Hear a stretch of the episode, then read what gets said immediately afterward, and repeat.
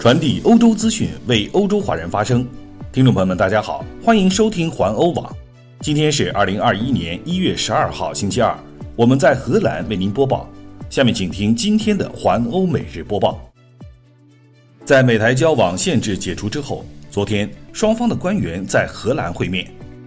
美国驻荷兰大使胡克斯特拉在推特发文称，他与台北驻荷兰代表处的负责人陈欣欣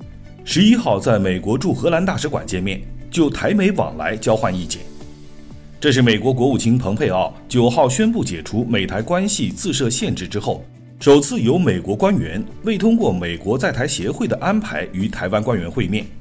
据胡克斯特拉的推文，他指这次会面创造了历史，对陈欣欣到访大使馆表示欢迎。陈欣欣事后在接受台湾媒体中央社的访问时表示，乌克斯特拉在蓬佩奥宣布取消双方官员互动限制之后，立即邀请他前往美国大使馆，双方也在会见过程中针对荷兰等议题交换了意见。台湾中央社也报道，美国国务院负责政治与军事事务的助理国务卿库珀。十一号也与台湾驻美代表肖美琴进行了闭门会晤，不过双方并未公开会面的地点。中国外交部发言人赵立坚十一号在例行记者会上，也针对蓬佩奥宣布取消台美官员往来限制之举做出了强烈的批评。赵立坚表示，中国坚决反对美国的举动，并予以强烈的谴责。荷兰消息，据荷兰媒体 NOS 报道。尽管中国新冠病毒感染数字仍然非常低，但是，一旦出现感染，当地政府就会马上采取严厉的措施。赫媒报道说，今天中国新增五十五例感染，但是除了有一千一百万居民的石家庄和七百一十万的邢台居民必须待在家中至少七天之外，今天又宣布附近城市四百九十万的居民必须采取同样的措施。综合中国央视新闻和新京报的报道，河北省在十一号下午召开的疫情防控新闻发布会上发布通报，为防止疫情输出，对石家庄市、邢台市、廊坊市全域实行封闭管理，人员、车辆非必要不可外出。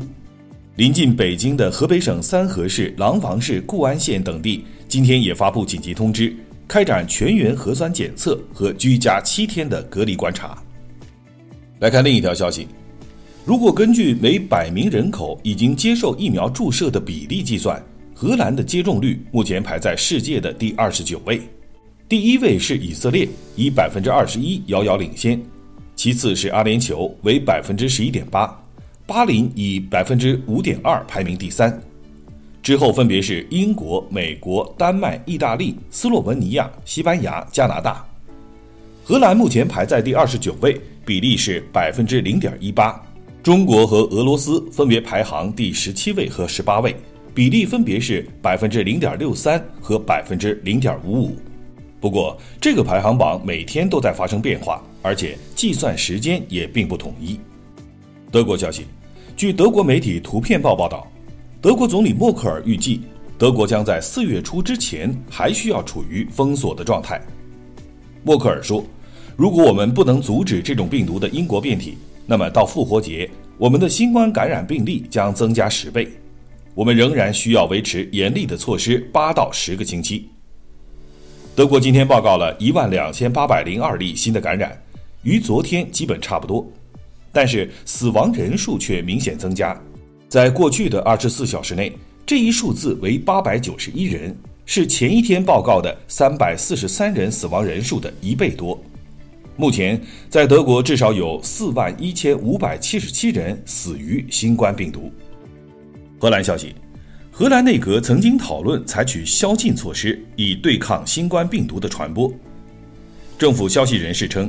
由于出现了英国的变异病毒，这是寻找额外封锁措施的最后选择之一。先前，第二议院一直反对宵禁，荷兰的市长和警察工会也反对实行宵禁。由市长组成的荷兰安全区理事会昨晚在一次会议上也强烈反对采取这样的措施。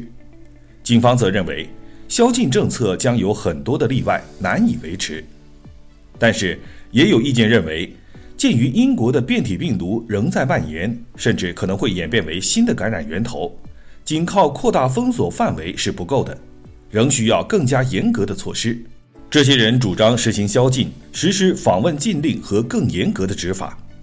据他们说，等待更长的时间会变成第三波的疫情。在世界上，有一些国家全国或者是局部地区采取了宵禁的措施，但是是否一定成功降低感染，效果并不是都很明显。今天晚上，在荷兰首相和卫生部长的新闻发布会上，将对宵禁问题作出决定。葡萄牙消息。